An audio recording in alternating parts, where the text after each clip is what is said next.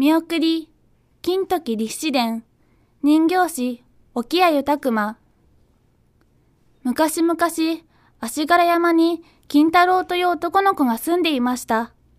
人一倍元気がよく、森の動物たちを家来に従え、相撲を取ったり、熊にまたがり、馬に乗る稽古をして楽しく過ごしていました。